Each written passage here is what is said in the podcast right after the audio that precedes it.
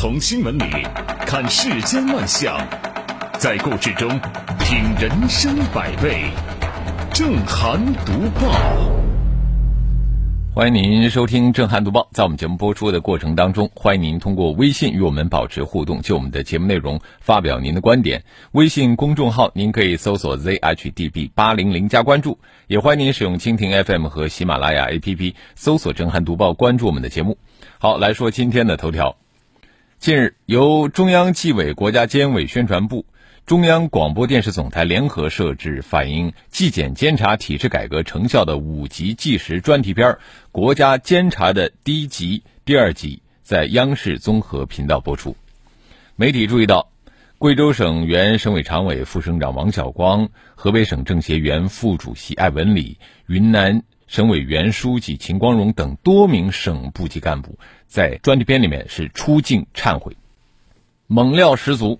啊，这是国家监察专题纪录片播出之后，很多观众的感叹。没错啊，专题片中大量的案件细节都是首次披露。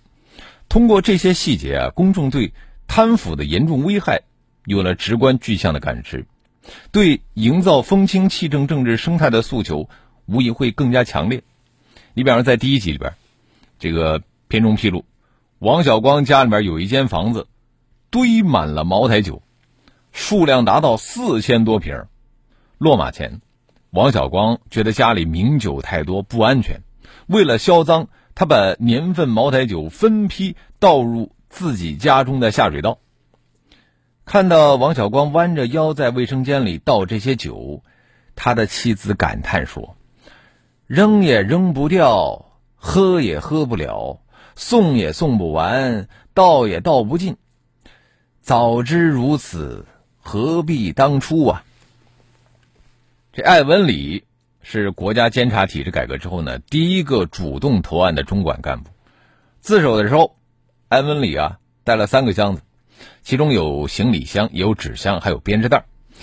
那些物品呢，都是他过去收受的一些涉案款物和其他的礼品礼金。工作人员对涉案物品逐一清点、登记、拍照，足足用了一整天的时间。当年。这王小光们肆无忌惮巧取豪夺，让人们触目惊心；而在案发后自我剖析中袒露的贪腐心态，发人深省。媒体梳理发现，贪欲、心存侥幸、心理失衡，是王小光们忏悔的三大关键词。人非圣贤，啊，有一些官员啊有非分的欲望或者心存侥幸，并不是一件多么值得诧异的事。但是，一个起了贪念、心存侥幸的官员，到事实上的这个贪腐犯罪，这个中间其实有很大的距离。那么，问题的关键就在于拿什么阻隔官员去跨越这样的距离？我们说，预防腐败最重要的其实就是构建不敢腐也不能腐的机制。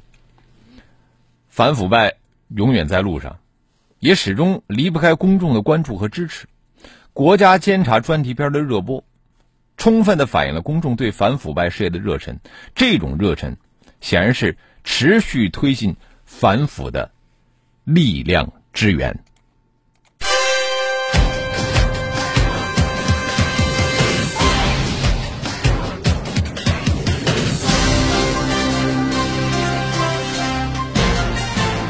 这里是正涵读报。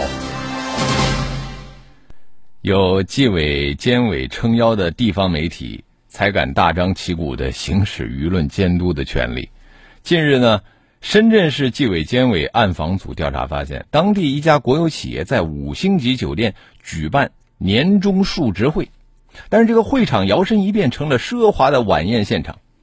一月十二号，深圳广电都市频道第一现场栏目曝光了这起国企年会公款吃喝乱象。在这个年会上，参与者们是大吃名贵海鲜餐，大喝茅台酒。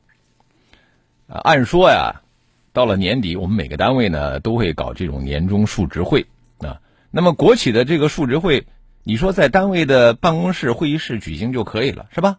如果说嫌这个会议室不够大啊，也可以去租赁专门的场馆。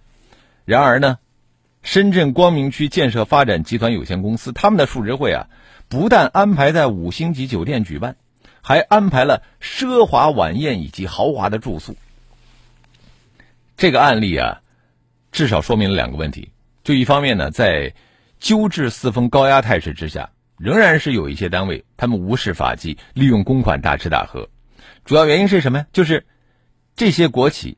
他们没有真正的进行作风建设，仍然是恶习不改，心存侥幸，自以为他们的数值会藏身于豪华酒店，在隐秘的房间分装茅台酒，通过旅行社走账不会被发现。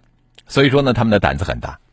另外一方面，就是深圳纪委监委他们的监督工作及时到位。过去我们。听到一些案例被曝光，都是什么媒体揭露啊，或者说是呃群众去这个监督，而这一次是纪委监委啊主动的啊，在事发时就发现了，这个纪检部门不仅切入的时间点非常准确，而且对地点的把握也很精准。另外，他们采用的是暗访方式啊，这个方式是很正确的，而且是锲而不舍的取证精神，也值得称赞。十八大以来。反四风取得了积极的成效，但是从中央到地方，我们看到一些通报，我们会发现，其实这个四风问题呢，依然没有绝迹。就从这个意义上来说，深圳曝光的这起案例啊，具有鲜明的警示意义。它警示我们，国企的这个监管要进一步的细化，特别是这个监督措施要细化，对那些曲线走账的现象，从纪检部门到审计部门，都应该把他们列为监督重点，要尽量的压缩或者不给某些单位。违规消费的机会，而且呢，关键是要鼓励内部人监督，这样的话呢，可以增强监督的震慑力，还还有啊，就是可以提高发现违规线索的几率。这里是正涵读报。其实啊，哪儿都少不得监督，是吧？包括对司法机关的监督，因为呃，就司法机关来说，这里边不只是四风问题，更严重的是制造冤假错案的问题。备受关注的山东林树二中奸杀案，也就是女生遭奸杀，同级男生被判无期这个案子，昨天改判了，当事人张志超被改判无罪。据报道，二零零五年一月，林树二中一女生被奸杀，当年不满十六岁的在校学生张志超被警方认定是行凶杀人，随后被刑拘批捕，在二零零六年三月，他被判无期徒刑。虽然一审的时候呢，张志超还不满十七周岁，但是法院并没有按照对未成年人的审理方式审理该案。直到二零一一年，张志超的母亲探监的时候，张志超才提出要申诉。那么在这个案子里边，最高人民法院的介入，无疑是该案洗冤的重要拐点啊！正是其指令再审，正义才得以复归。而最终的结果似乎又验证了那句：正义。不会迟到。呃，我们经看过那么多新闻报道，我们发现看到那些冤假错案，他们都有一个共同的成因，就是不遵守程序正义，明显的客观证据不足，但是通过主观证据来凑合，对这个证据标准审核、非法证据排除的层层司法关口都失守。那么，今天的这起命案，客观证据是严重缺失的，没有任何证据可以指认张志超为嫌疑人的物证。另外一方面，就是张志超九次口供都严重不稳定。其次呢，这个案子的程序正义出现了严重问题。那么，如果说按照刑事诉讼法的规定，警方询问未成年犯罪嫌疑人，必须有其法定代理人在场，因为这是为了保障未成年人的特殊利益，避免办案者利用未成年人心智不成熟来实施单方面的诱供。但是，程序底线在这个案子中被突破了，啊，结果办案是方便了。啊，看似提升了打击犯罪的效率，但是最后却办成了冤假错案。虽然说证据环节疑点重重，但是这个冤案洗雪还是延宕了整整十五年。在二零一七年最高检指令再审之后，本案审判又延期了六次。正义会迟到，但不会缺席。这句话用在张志超案上，真的是注定心酸。无罪推定原则被突破，对未成年人案件规定的特别保护被突破，最终换来了这个沉重的结果。如今，张志超的青春岁月已经无法追回了，但是也该用刑事司法上的追责来亡羊补牢，用案件责任终身制来告慰张志超的狱中青春岁月。反思和问责力度只有够深呢，我觉得才承载得起该案之重。这里是正涵读报。我就在想啊，参与制造张志超冤案的司法人员，他们会被严肃的追究刑事责任吗？哎，咱们只能等等看吧。啊，也许从我接下来要说的这条新闻当中，你可以去联想一下。近日啊，网传安徽亳州一名男子因为违法停车被交警贴了一张罚单，事后呢，他就把这个罚单拍照发在了自己的朋友圈，并且还配了文：“奶奶的腿儿，接个小孩停十分钟一百。”哎呀，这个吐槽挺。看上去是挺好笑的吧，但是接下来就一点都不好笑了。第二天，该男子被当地派出所传唤，并被刑拘。一月十三号，安徽亳州公安局发布情况通报称，亳州市公安局高度重视，已组织督察法制部门和派驻纪检检查组组成联合调查组，实事求是地对该事件展开全面调查。根据调查情况，如发现存在执法不当问题。市公安局将坚持有错必纠、绝不护短的原则，依法依规进行处理。这个事儿也就是在微博上曝光之后啊，当地公安部门啊才发了这个情况通报，是吧？呃，行政处罚我们说应该公平公正，要坚持处罚和教育相结合，做到过罚相当啊。什么意思呢？啊，通俗的来说就是，对于轻微的违法，我们呢就给予轻微的处罚。那么，如果说施加较重的处罚，既有违比例原则，又有挟私报复的嫌疑，啊，也会破坏公众对法律和规则的信仰，损害法律权威。那么，具体到我们说的这个事件当中啊，当事人因为违法停车被贴了罚单之后，把这个罚单呢发到自己的朋友圈，并且配了文，什么奶奶的腿接个小孩停十分钟一百，呃，这个行为本身。其实我们并没有办法得出说有辱骂他人的性质，是吧？因为这个行为他没有明确的对象，他没有骂谁，前面没有称谓，啊，呃，他有可能是对自己这个违章停车被处罚的一个调侃，啊，埋怨自己我不应该违章停车，也有可能是认为这个处罚过于苛刻，他就是吐槽一下。所以说，在没有其他证据相印证的情况下，我们不能妄加揣测，把它视为是对。警察的侮辱，那么退一步来说，即便当事人的确是在发泄不满，他有辱骂他人的嫌疑，那是不是他就一定达到了予以行政拘留的程度呢？所以我们希望这个亳州的联合调查组能够对这个事件展开全面的调查，还原真相。现代法治社会当中，执法机关实施行政处罚一定要遵守公正和过罚相当的原则。如果说随意而为，对轻微的违法行为实施较重的行政处罚，或者是对违法事实不明显的行为升格成违法行为，这既是对当事人合法权益的侵害，也是对我们公众朴素认知的突破，也是对执法机关形象和法律权威的自毁和消解。这理当引起执法机关的警示，将过法相当原则作为底线贯穿到自己执法的全过程。阳光打在你的脸上，温暖留在我们心里。新闻会过时，声音转瞬即逝，甚至信任也会偶尔消弭。只有真实真诚，才把我们的心灵联系到一起。评论不空谈，执着不偏激，理性不麻木，脆弱不沉沦。日子在交织着泪水和欢笑中匆匆流逝，日子。也在交织着担忧和希望中匆匆走来。正涵读报，欢迎回来，这里是正在直播的正涵读报。接着我们来看一看微信平台啊，盖斯们说这个正义有时会迟到，但不会缺席。冰影，他说人心不足蛇吞象，莫伸手，伸手必被捉。风吹过。他说：“这种题材的纪录片的精彩程度完全超过了电视剧，因为电视剧压根儿不敢这么拍。”呵，一团和气。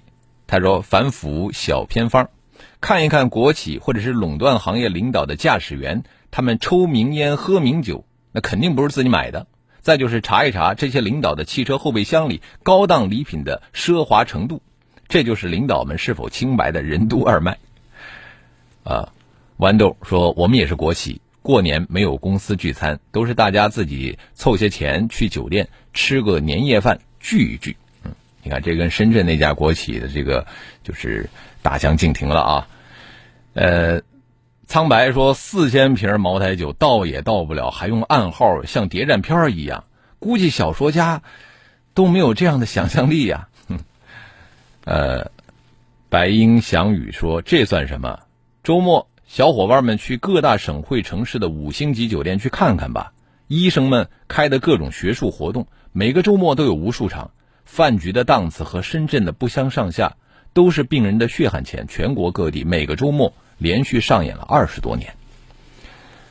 无心快语他说错，他错过了人生中最美好的年华。正义也许不会缺席，但也不应该迟到。确实如此啊！进去的时候还是个中学生，嗯，出来已经而立之年了。木子李说，冤案极其简单，又极其复杂，极其容易理解。如果不严肃追责，又会。极其感到困惑。土豆，他说：“杨大人把交警打得狼狈而逃，屁事儿没有。我们要是吐个槽，分分钟被抓起来，对自己人真的是狠呐。”神采飞扬说：“微博曝光比什么督查要好用一万倍。这事儿如果不上微博，他们能够放人吗？”好，我们也欢迎更多的朋友可以就我们的节目内容来发表您的观点。微信公众号您可以搜索 zhdb 八零零加关注。我们继续来读报。二零二零年二月二号，农历正月初九，有网友称之为是“爱你爱你对称日”，并且寓意啊长长久久。为此呢，呃，有网友啊希望赶在这一天去登记结婚，但问题是啊，那一天是周末，婚姻登记机关呢可以按照常规不安排上班。在成都、杭州等地婚姻登记处表示打算二月二号开门营业以后呢。中央电视台的主持人白岩松就在节目里边拜托各地民政部门，二月二号给新人们登记开门，满足各地新人好事成双的这个心愿。但是啊，日前四川省内江市民政局在公开回复网友关于二月二号加班办理婚姻登记的建议时表示说，二月二号只是人生中普通的一天，请理性选择。我觉得这个内江市民政局的这个回复，我们一定要给个点赞啊！我觉得内政内江市民政局的回复真的是有理有据啊，比白岩松说的有道理啊，并且呢，他的这个回复在网上获得了很多网友的支持。我们在呃这里边他说了一段话，我们来引用一下啊，就是回复首先他援引援引了民政部婚姻登记工作规范里边关于婚姻登记处办公时间的规定，指出今年二月二号大年初九。是国家法定休息日，故当天全市婚姻登记机关不受理婚姻登记业务。回复还指出，婚姻生活美满幸福不取决于登记日期，而是取决于男女双方婚后真正承担起婚姻家庭的责任和义务，相互关爱、相互理解，共同维系、共同经营。只要感情好，每天都是好日子。你看这个答复说的多清楚啊，多么有理有据啊！我不知道。那些打算在二月二号登记的新人们是不是被说服了？反正我是被说服了。大家结婚登记图个吉利，这本身没有错。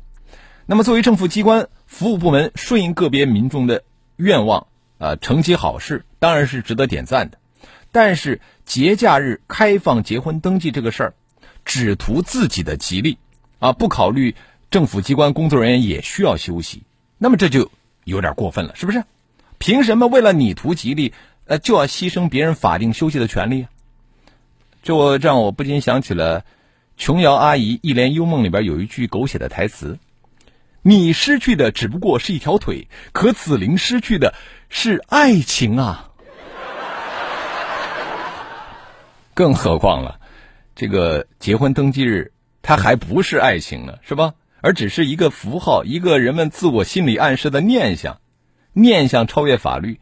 让别人加班去买单，难道你兴高采烈的去登记，你的内心深处就会那么心安理得，没有一点点的内疚和过意不去吗？这里是正涵读报。这个春节长假即将来临啊，伴随着喜悦而来的还有各种年前的综合征啊，引发了网友的热烈讨论。每天刷票，盘算着如何顺利回家的抢票焦虑症啊，啥也不想干，一心只想回家的归心似箭症，还有节礼选择困难症、年终奖攀比症、返乡断网不安症等等，还有已经放假无聊症，各种年前综合症。有没有说症还要再继续加班的你呢？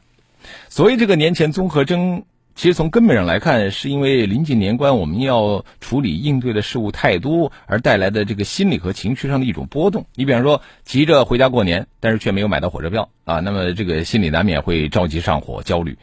等到好不容易抢到了火车票，但是想到回家以后各种迎来送往的不菲的花费，同样让人焦虑不已。呃，在我看来呢，应对这个年前综合征啊，主要方式其实有两个，一个是把存在的这个问题想方设法解决掉，第二个呢，就是对于一些依靠个人努力没有办法解决，或者说想解决又无从下手的问题啊，就应该积极调整自己的心态，来逾越这个年前综合征了。你比方说，很多人想回家，但是买不到火车票，就会陷入这个焦虑。那么，除了继续在幺二三零六网站上抢票，你有没有尝试过说，呃，买飞机票，或者说买汽车票？啊，或者说能不能呃这个自驾，或者说和老乡拼车啊？办法总是有的，只要我们能够通过其他的方式把回家的问题解决了，这个焦虑症不就自然而然的消失了吗？再说了，回家的这个什么节礼选择综合症啊，什么囊中羞涩症啊，放假无聊症，这都是可以通过我们改变一些传统理念啊，摒弃掉面子和虚荣心理，让自己在亲朋好友面前变得坦诚一些来解决的。其实我们每个人都应该明白，春节回家过年。最大的目的是和亲人团聚，来抚慰父母对自己的思念，疏解乡愁。所以说，回家回到父母身边才是最关键的。至于说刚才那些问题，不妨秉持一种宽容的心态去看待、去应对，那么各种综合征自然也就不复存在了。今天的读报就说到这里。